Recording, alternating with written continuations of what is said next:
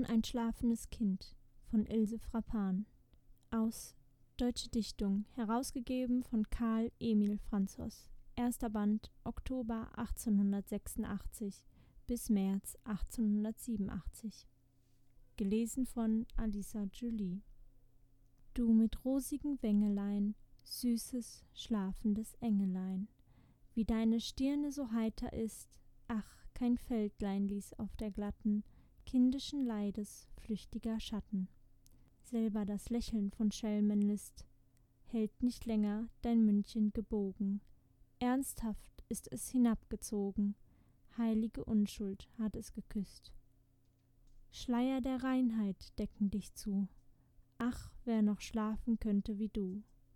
Aber was tags verborgen lag, hat uns die Nacht ins Antlitz geschrieben, Züge vom Hassen, Züge vom Lieben.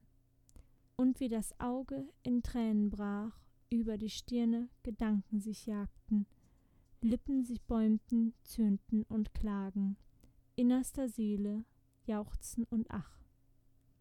Uns verklären die Träume nicht, unser Erwachen ist kein Gedicht, wie ein Geier stößt aus dem Felsverlies, weckt uns der eifernde, hungernde Morgen klirrt mit der ehernen Kette der Sorgen, dass sie aufs Neue das Herz umschließt.